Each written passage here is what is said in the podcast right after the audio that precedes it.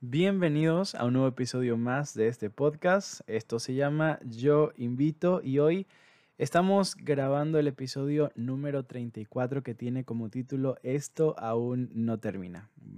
Para mí es un privilegio estar compartiendo con cada uno de ustedes, aprovechando este momento, estos minutos para hablar noticias buenas en un mundo que está lleno de tantas situaciones difíciles, de noticias malas, de catástrofes que están ocurriendo alrededor del mundo.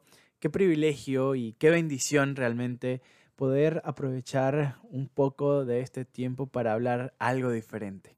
Así como una bocanada de aire fresco para nosotros, son las bendiciones que Dios tiene constantemente eh, esperando y, y derrama desde el cielo para nuestras vidas. Así que siéntate, disfruta, yo invito, este es un nuevo episodio de este podcast. El fracaso es una situación que yo creo que muchas personas ni siquiera saben eh, convivir con ella. Yo creo que a nadie le gusta perder. estamos acostumbrados a ganar. El mundo, al ser tan competitivo, nos ha acostumbrado a eso, a ganar. La competencia yo creo que es parte de, la vida, de buena o mala manera, como tú la quieras ver. Eh, hay competencia en todo. De hecho, inclusive aún dentro del matrimonio hay competencia. He escuchado de, personas o de pareja en este caso que están compitiendo para ver quién es el que gana más en, en, la familia, para así tener como cierta autoridad o hegemonía sobre el otro. Hay competencias aún dentro de la misma familia, entre los hermanos, entre los primos. Eh, quién es el que tiene la casa más bonita, el carro más nuevo, quién es el que tiene mayor renombre en, un buen trabajo, buen remunerado.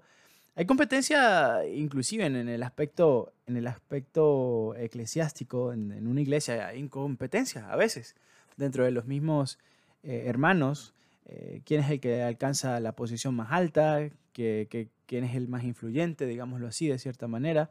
Así que eh, estamos compitiendo porque no queremos perder. El fracaso es una de esas palabras que quisiéramos borrar de nuestro vocabulario. Pero, ¿qué pasaría si yo te digo que, que fracasar no es tan malo? Que el fracaso inclusive forma parte de la vida misma, del aprendizaje, de esta escuela que llamamos vida y a veces es necesario fracasar, a veces es necesario perder. Saben, en lo particular, eh, yo siento de que he sido bendecido de, muchas maneras. Eh, doy gracias a Dios realmente por, por, mi familia, por mis padres, por mi niñez, por cómo me criaron, eh, por las bondades que, que, tuve de cierta manera al no al, digamos que no nacer en una familia con, con muchísimas necesidades, y, no lo digo en, en, mal plan ni nada por el estilo, pero eh, hace unos momentos atrás estaba viendo un video de, de unos barrios ah, bastante pobres de algunos países latinoamericanos y me puse a pensar realmente, wow, eh, casas que, que, literalmente se están cayendo, que no tienen ventanas, que no tienen uh, puertas, que no tienen baño, que no tienen agua ni luz. Y yo digo, wow, pues realmente a, comparación de, esta situación tan difícil que, muchas personas tienen que, afrontar y, con lo que tienen que vivir, pues yo fui, digámoslo así, privilegiado porque gracias a Dios nací en una familia a la cual, digámoslo así, no le sobraba nada, pero tampoco le faltaba nada. Así que digamos que en ese contexto, el, crearme e, en una familia como esta, de contar con la bendición de tener a, mi mamá, a mi papá, em, de estudiar en un colegio adventista, en un ambiente, eh, digamos que muy sano, como que de cierta manera me cohibió a tener ese contacto con el mundo, con el mundo real. Estaba acostumbrado a, que todo me, saliera bien, de cierta manera. Eh, yo siempre tengo la, la frase de que no estaba acostumbrado a perder. Y pues resulta que tarde o temprano, a medida que, y, que, crecí, que, que fui eh, desarrollándome, incursionando en, en, diferentes aspectos de la vida, como por ejemplo cuando entré a la universidad, eh, ya he contado esta historia, pero cuando por primera vez tuve un inconveniente, por decirlo de alguna manera, con, con el día que yo adoro a Dios, el día sábado, en un examen, una materia, que todos los parciales eran en sábado. Yo no estaba acostumbrado a esto, nunca me había enfrentado a una situación. Eh, en esa oportunidad, digamos que la, respuesta eh, fue maravillosa y pude pasar esa materia, pero hubo una materia, por ejemplo, y varios parciales que perdí eh, porque pues las fechas no se cambiaron. Yo no fui a presentar el parcial el sábado y perdí una materia y perdí unos cuantos parciales de otras materias. Y en ese momento comencé a ver que, no todo sale como nosotros esperamos, que no todas las cosas eh, en la vida misma van a salir positivas para nosotros, que hay momentos en donde tenemos que perder para aprender alguna lección. Y de hecho, el fracaso creo que yo, yo colocándolo gráficamente, creo que nos da un piso, nos hace asentar los pies sobre la tierra, nos hace entender las limitaciones que tenemos, que, somos frágiles, que somos humanos, que nos cansamos, que no siempre tenemos las respuestas para todas las preguntas, que no siempre tenemos todos los recursos para, para resolver todos los problemas. Sin embargo, vamos aprendiendo a cómo enfrentar las situaciones difíciles, a cómo enfrentar inclusive el mismo fracaso, entendiendo que el fracaso es uno de los profesores que la vida nos coloca a cada uno de nosotros, porque pues del fracaso tenemos que aprender algo, ¿verdad? Así que viéndolo desde, desde, ah, este punto, desde esta óptica, eh, cuando yo comencé, digámoslo así, a, enfrentarme con algunas pérdidas, con algún fracaso de, de una u otra manera, eh, comencé a entender de qué se trataba la vida. Yo recuerdo la primera, digámoslo así, mi primer fracaso amoroso, por llamarlo de alguna manera. Eh, yo este, tenía una, una noviecita, ¿verdad?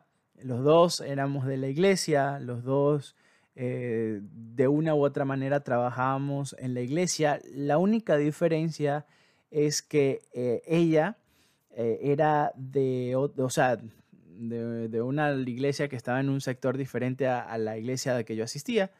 Así que, pues, nosotros cuadrábamos para un sábado en la tarde yo iba a su iglesia o ella venía a la mía o algo así. Sin embargo, eh, el pastor y la junta de iglesia mm, vieron en mí la, la, no sé, la opción para colocarme como director de, jóvenes de, la iglesia que yo asistía, la, la iglesia Nueva Jerusalén de Barrancas. Entonces, pues para mí, siendo, siendo pues, jovencito, para mí fue una oportunidad maravillosa. Yo, yo estaba súper feliz con, con, todo esto y, agradecido con Dios y con la iglesia por la oportunidad. Y pues quería hacerlo mejor, quería, eh, mejor dicho, tenía muchos, muchas ideas, muchos proyectos en mi mente que quería hacer eh, aunque curiosamente para ese momento los jóvenes eran cuatro, o sea, esa era mi, mi, mi, mi gente, éramos cuatro. Eh, yo era el menor de los jóvenes y era el director de ellos. Eh, sin embargo, fue, fue una oportunidad muy linda que, que no, no quería desaprovechar. Así que recuerdo yo que ideé una serie de Amanecer con Cristo a las cinco y media de la mañana durante cuatro sábados eh, seguidos estuvimos allí haciendo Amanecer con Cristo. Eh, fueron, fueron muy lindos, realmente. Yo recuerdo ver la iglesia casi, casi llena. Para cada sábado invitamos un predicador, teníamos una, una programación bastante linda que cuando nos dábamos cuenta ya eran las ocho y media de la mañana y era como que no puede ser, tenemos que terminar esto ya porque, porque prácticamente va a comenzar la escuela sabática. Así que ah, volviendo al inicio, cuando estaba en esta em, programando y, colocándolo allí en la, fecha que íbamos a comenzar esta serie de cuatro amanecer con Cristo, que de hecho eh, los llamamos los cuatro fantásticos, por eso eran cuatro eh, sábados seguidos, porque cada sábado era un, tema diferente y en general los, los titulé, pues, los cuatro fantásticos. Entonces, pues bueno, colocamos una fecha tentativa, eh, lo pasamos por la junta de iglesia, la iglesia lo aprobó y en ese momento eh, pues yo estaba súper feliz, ya cuadrando todo, eh, bueno, quién vamos a invitar para predicar, buscando aquí, llamando allá, cuadrando todo. Pues resulta que un día me, llama, la que para ese momento era, era mi novia, y me dice, ah, mira, ¿sabes qué? Mi iglesia tiene un retiro de jóvenes para el sábado tal. Y yo quiero que me acompañes, o sea, quiero ir contigo. Y yo de, oye, gracias por la invitación, pero lo que pasa es que no, no voy a ir, porque ese sábado estoy ocupado. Voy a comenzar, o sea, ese sábado va a ser el inicio de una serie de cuatro Amanecer con Cristo. Y le expliqué de, qué iba la situación. Pues ella muy ah, razonablemente me dijo, mira, pues yo no te lo estoy tipo pidiendo de favor, yo lo único que te estoy diciendo es que vas a ir conmigo al amanecer con Cristo eh, perdona, al, retiro, ni no vas al amanecer con Cristo. Yo le digo, no voy a ir contigo. Así que ah, pasó el, pasaron los días y recuerdo cuando una vez me dijo ella, eh, bueno, ya tenemos que pagar la, cuota para, porque por la comida y no sé qué, el retiro, eh, hay que pagar un, boleto de un bus para que nos va a llevar al lugar donde va a ser el retiro. Yo le digo, le digo, le dije, perdón, mira, yo no estuve jugando contigo cuando te dije que no podía ir. Yo ese sábado estoy ocupado y tengo una programación. Y ella tuvo la osadía de decirme, mira, si tú no vas, pues terminamos. Es tal cual.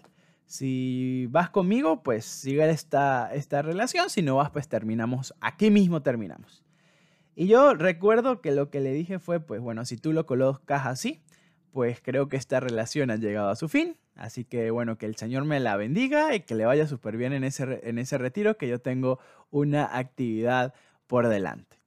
Pues bueno, esa fue, digamos que un momento, aunque yo se la estoy contando ahorita mm, hasta jocosamente, en ese momento, siendo yo un adolescente, eh, para mí, yo, yo sentía que, que, se me caía el, el, mundo, aunque, aunque ese sábado recuerdo, yo me paré... Eh, muy tempranito y yo decía, wow, yo, yo me sentía así como un héroe de la fe, ¿verdad? De, wow, dejé una relación por seguir a mi Dios, dejé a, esta, a esta persona por, por, por serle fiel al cargo que Dios me ha dado como director de jóvenes. Y, yo no sé si ese día tuve el testimonio, pero ahí yo me sentía un, un héroe de la fe. Casi, casi eh, yo me agarraba la Biblia y comenzaba a escribir en Hebreos 11, donde está la galería de los héroes de la fe, comenzaba a escribir mi historia. Sin embargo, cuando ya como que pasó todo y, ya entendí que, sí, la verdad, pues ella lo había tomado en serio y habíamos roto, habíamos terminado, ah, pues yo sentí que el mundo se me venía abajo. Y yo como que, wow, ¿y, ahora ¿qué, qué va a pasar? Era una relación que, que casi casi iba por los dos años, así que no era como que algo mm, fácil, ¿no? De superar, y más cuando uno es adolescente o jovencito, pues. Eh, para, la, para, una, para un jovencito una, una pérdida, una ruptura amorosa, eh, para una persona grande puede ser una tontería, pero para el muchacho que está viviendo eso, quizás su primera ruptura amorosa, eh, sobre todo las jovencitas, puede ser bastante traumático y bastante difícil. Pero, ¿saben? pensando en esto, un día estábamos hablando con, mi, con mi, esposa hoy em, y yo le decía, oye, imagínate que las relaciones que tuvimos eh, antes de nosotros conocernos, imagínate que no hubiese existido el fracaso. Imagínate que en las relaciones que tú tuviste, en el novio o los novios que tú tuviste, no hubiese existido el fracaso. Y yo le dije a ella, pues bueno, pues sencillo, pues tú y yo hoy no estuviésemos juntos, tú y yo no estuviésemos casados. Y yo sé, eh, y quizás eh, tú has pasado por lo mismo, yo sé que una ruptura amorosa es muy difícil porque para ese momento esa persona se ha convertido en, el centro de, a veces hasta de tu vida, todo gira en torno a esa persona, eh, quizás ya si son un poco más grandes, eh, han pensado en, o has, visto, lo, has visto a él como eh, tu futuro esposo, la has visto a ella como tu futura esposa y de repente y casi que de la nada, porque así son las rupturas, ah, todo se acabó. Ya no hay nada por delante, ya, no hay está ese mensaje, ese WhatsApp que te llega eh, con ese buenos días y un corazón, ya no está esa llamada por, por la noche para despedirte, eh, de, hey, quiero escuchar tu voz, ya no hay nada de eso. Y yo sé que en ese momento se siente de que, de que ya, ya no vas a poder salir de allí, de que todo se vino abajo, de que, de que no vas a poder levantar la cabeza, pero ¿sabes qué? Tarde o temprano el dolor va a pasar, el corazón va a seguir adelante y vas a encontrar una persona que va a hacer que tú mires atrás, quizás meses, años más, más adelante, tú vas a mirar atrás y vas a sonreír diciendo, wow, yo cuando experimenté eso sentí que mi mundo se acababa, pero hoy comprendo de que gracias a eso hoy tengo una relación maravillosa. Pues ese digamos que es mi caso. Y es el caso igual de, de mi esposa. Eh, gracias al fracaso amoroso de nosotros dos, aunque dolió, aunque lloramos, aunque eh, pensamos que ese iba a ser el fin, gracias a todo eso, hoy ella y yo estamos juntos. ¿Te has puesto a pensar, y te lo digo de verdad, te has puesto a pensar que el fracaso de cierta manera también es bueno? Que a veces para ganar tenemos que fracasar, y, o, o mejor dicho, para aprender a ganar tenemos que pasar por el fracaso, que es muy complicado de que de la nada el éxito llegue, que el éxito se, que se construye fracaso tras fracaso. No sé si has escuchado esa frase, si no te la regalo el éxito se construye fracaso por fracaso. Y esto para mí realmente es, muy interesante, porque aunque no nos gusta perder, a veces el perder es necesario. Perder un trabajo para encontrar otro mejor, perder eh, una novia o un novio para encontrar la persona que va a ser tu esposo o tu esposa, perder amigos que quizás en ese momento dolió, pero luego entendiste que esos amigos no traían nada positivo para tu vida. Perder estas famosas, y ahorita que está de, moda estas frases, las, las amistades tóxicas, las relaciones tóxicas, perder ese tipo de cosas a veces nosotros somos los que salimos ganando y puede parecer irónico y paradójico, pero perdiendo se gana.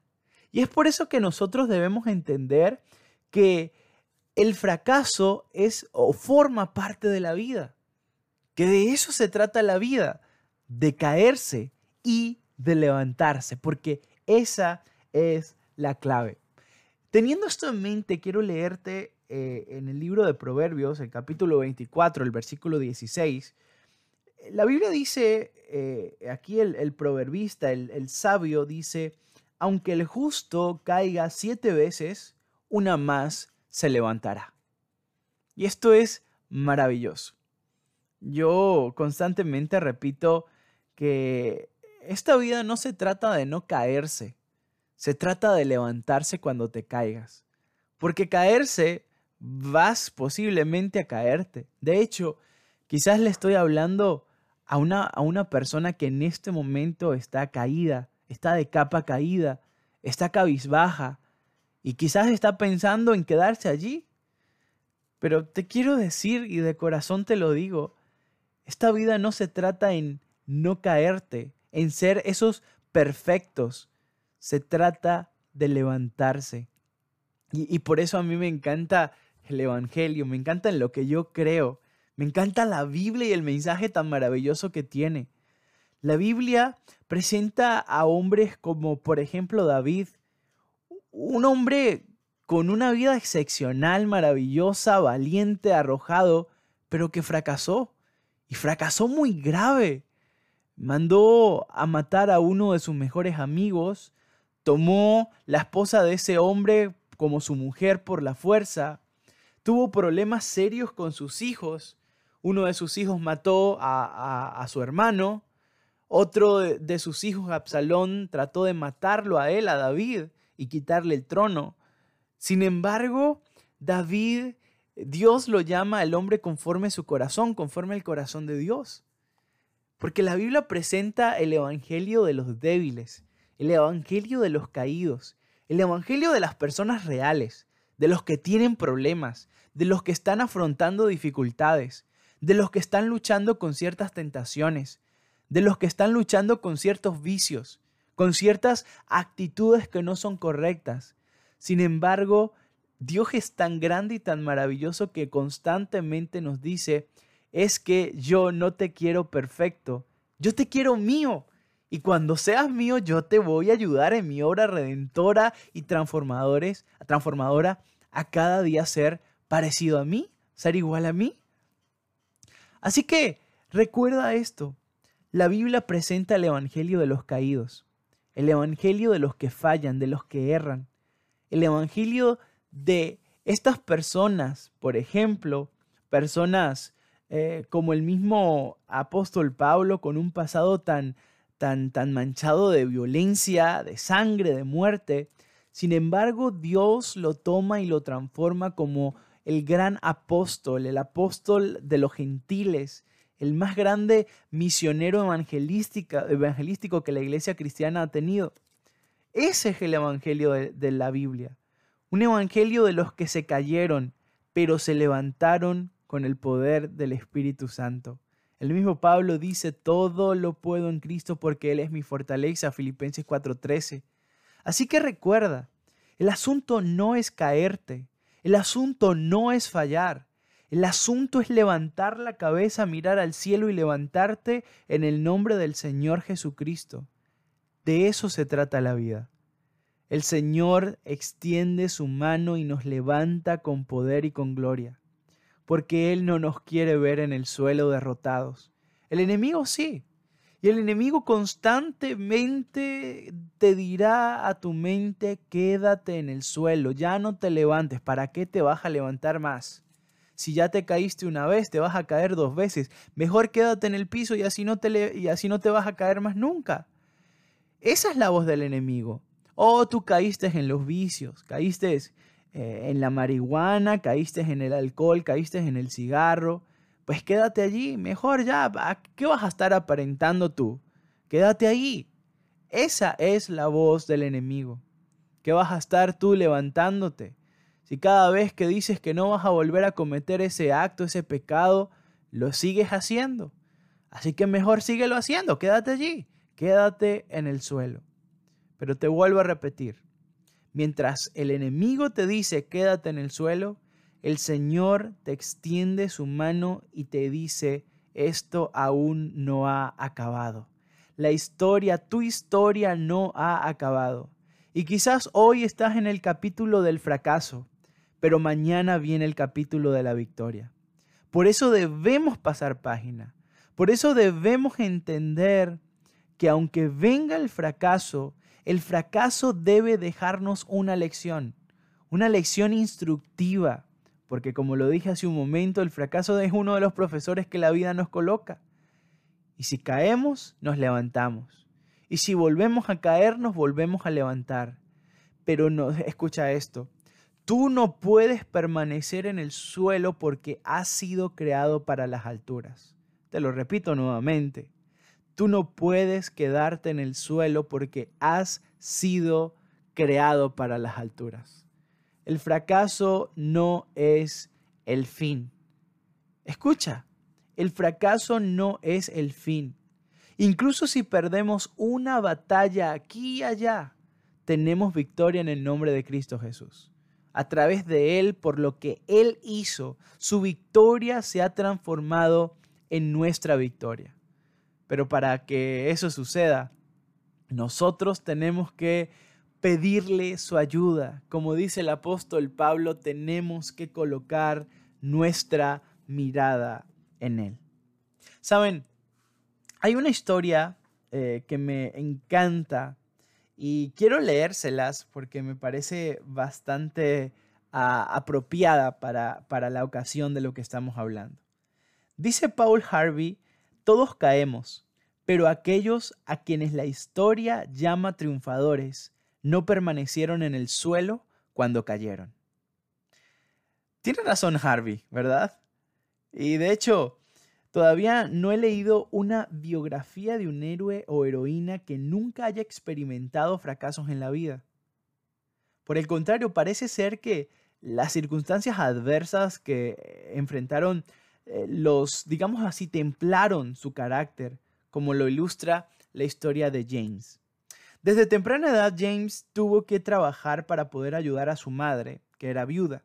Siendo todavía muy joven, encontró trabajo en la finca de un ah, próspero granjero, se llamaba el señor Taylor. Sucedió que durante su estadía en la finca, eh, James se enamoró de la hija del de, el señor Taylor. Estoy enamorado de su hija, dijo James, y quisiera tener su permiso para visitarla. Voy a trabajar duro para poder casarme con ella. ¿Qué puedes ofrecerle tú a mi hija? le respondió el señor Taylor. No posees dinero, ni reputación, ni futuro. Tengo mejores planes para ellas que una vida de fracaso junto a ti. Humillado por el desplante, James recogió sus pertenencias y se marchó de aquella finca. Transcurrieron los años y un día el señor Taylor decidió derribar el viejo galpón donde James había dormido mientras trabajaba para él. Su sorpresa fue grande cuando vio que en una de las vigas estaba escrito el nombre James Garfield. ¿James Garfield? Se preguntó el señor Taylor casi que asombrado y mudo por el asombro. James Garfield en ese momento era el presidente de los Estados Unidos de Norteamérica. Pensar que su hija habría podido llegar a ser la primera dama del país. ¿En qué se equivocó el señor Taylor? Bueno, no se equivocó en decir que James era un pobretón en aquel momento, pero se equivocó al pensar que siempre lo sería. Y tú, querido amigo y querida amiga, ¿has tenido algún fracaso ah, reciente? ¿Has sido objeto de rechazo por parte de algún amigo o amiga? ¿Has tenido alguna caída moral o espiritual? ¿Has sufrido algún desengaño sentimental? Si alguna de estas circunstancias o cualquier otra describe tu situación, escucha cuidadosamente estas palabras escritas por una maravillosa escritora cristiana llamada Ellen White en el libro Mensaje para los jóvenes, página 69. Fíjate lo que dice. El destino no ha tejido sus redes alrededor de ningún ser humano tan firmemente que éste tenga que permanecer impotente. Las circunstancias adversas deberían crear una firme determinación de vencerlas. ¿Entendiste lo que quiere decir la señora White? Los obstáculos que enfrentamos en la vida tienen que ser para nosotros la gasolina, el impulso que necesitamos para salir adelante, superarlos, los obstáculos y llegar a la meta. Por favor, no te excuses diciendo, no, es que nací en una familia muy pobre. No es que nací en una familia en donde ninguno ha ido a la universidad, entonces yo tampoco lo haré. No es que no hablo el idioma. No es que yo no soy de aquí, soy extranjero. No es que inclusive no tengo papeles. Hemos sido creados con un hambre de más porque el Señor Jesús colocó en nosotros eso. Por eso nosotros no nos sentimos cómodos en esta tierra, porque pertenecemos a la patria celestial. De hecho, eh, en la Biblia, si no me equivoco, en Eclesiastés dice que el Señor ha colocado eternidad en nuestro corazón, en nuestros corazones. Y esto es fascinante, es profundísimo. El Señor ha colocado el anhelo de algo mejor, porque venimos de una tierra mejor. Y por eso no tienes que conformarte con las circunstancias con lo que dice la sociedad, con lo que dictamina, entre comillas, tu situación económica actual.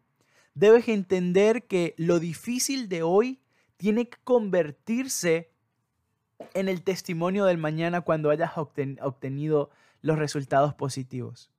Y no te voy a decir que será fácil porque no lo es.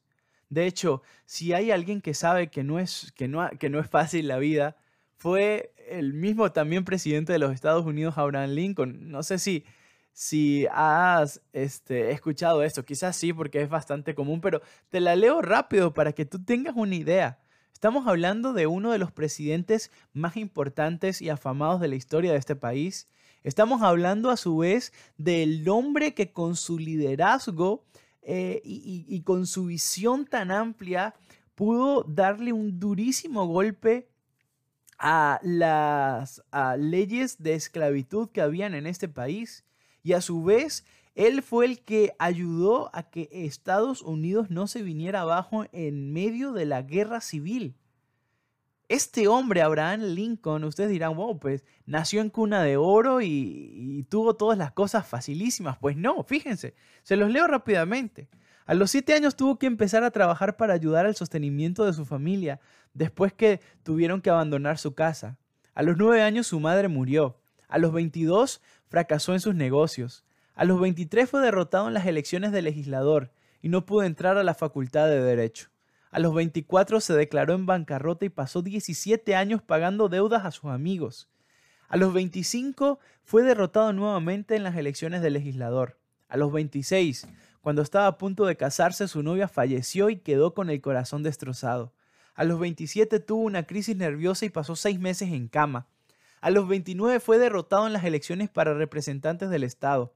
A los, 31, a los 31 años no pudo formar parte del colegio electoral. A los 34 fue derrotado en las elecciones al Congreso. A los 37 derrotado nuevamente en las elecciones al Congreso. A los 39 derrotado por tercera vez en las elecciones al Congreso. A los 40 años no fue aceptado para un trabajo como alto funcionario de su estado. A los 45 fue derrotado para las elecciones eh, para el Senado. A los 47 derrotado en las elecciones del Partido Republicano para candidato a vicepresidente del país. Dice que obtuvo menos de 100 votos. Era una auténtica vergüenza. A los 49 años fue derrotado nuevamente en las elecciones para el Senado. Pero a los 51 años, Abraham Lincoln es elegido presidente de los Estados Unidos de América. Hay dos frases que, resalté de, tantas que él dijo hablando acerca de, de esta relación de fracaso y éxito. Él dice, el camino era difícil y resbaladizo. Resbalé, pero me recuperé, diciéndome que aquello era un resbalón y no una caída. Y él dice, termina diciendo su frase, hagas lo que hagas, hazlo bien. Qué increíble. Y mira, esta última, no le temas al fracaso, que no te hará más débil, sino más fuerte. Y te lo dice alguien que durante, desde los siete años, estuvo expuesto al fracaso. Que tú todavía a los 49 años y para ese momento la expectativa de vida no superaba los 60 años. Estamos hablando de una persona que quizás ya estaba a punto de morir y era una persona fracasada. Lo único que había hecho era fracasar en su vida. Sin embargo, cada fracaso le hacía más fuerte a Abraham Lincoln hasta el momento. Y ustedes dirán, pero imagínate, tres veces fue derrotado para las elecciones al Congreso y no se rindió y siguió adelante hasta que llegó a la meta que él se había colocado, que fue ser presidente de los Estados Unidos de Norteamérica. Querido joven, querida jovencita, querido amigo y amiga, estamos en un mundo difícil, con situaciones difíciles, con personas con malas intenciones que quieren hacernos daño, con circunstancias mismas de la vida que hacen la vida misma complicada. Sin embargo, nada de esto es excusa para vivir en el fracaso, para vivir en el suelo. El Señor hoy te dice, y esto se encuentra en Isaías 60, versículo 1, levántate y resplandece, porque ha venido tu luz y la gloria de Jehová ha nacido sobre ti. No te quedes en el suelo escuchando al enemigo. Es hora de levantarte, es hora de tomar cartas sobre el asunto y decir, voy a hacerlo, voy a terminar esa carrera universitaria, voy a, a, comenzar otra vez a creer en el amor porque quizás te dejaron el corazón roto y tú dijiste, ya no más, no voy a confiar en más nadie. Pues yo te digo, ese fracaso del pasado será una maravilla, yo diría que será lo mejor que te va a pasar cuando encuentres, vamos a llamarle así, al amor de tu vida y te hará entender y te hará disfrutar aún más esos momentos después de haber sufrido tanto. Pero para eso tienes que darle la oportunidad, tienes que sanar tu corazón, tienes que primeramente tú sanarte internamente. Es tiempo de levantarte. Si un amigo te falló, si un familiar te falló, es momento de perdonar, es momento de sanar las heridas del pasado, de dejar a un lado el rencor y la ira y seguir adelante. No todas las personas son malas. No todas las personas tienen malas intenciones. Hay personas que quieren ayudarte, que quieren extenderte su mano para que tú puedas levantarte. Así que hay que aprender a confiar. No te quedes en el suelo. Recuerda, no fuiste creado o creada para estar, para vivir, para permanecer en el suelo. Tú fuiste creado para las alturas. Tu lugar es el cielo. No aceptes nada menos que eso. Tu lugar es el cielo. Esto aún no termina. Si hoy la vida te ha, te ha escrito en, en la página de hoy fracaso, recuerda que la siguiente página dice victoria. Así que pasa página levántate y resplandece, porque ha venido tu luz y la gloria de Jehová ha nacido sobre ti.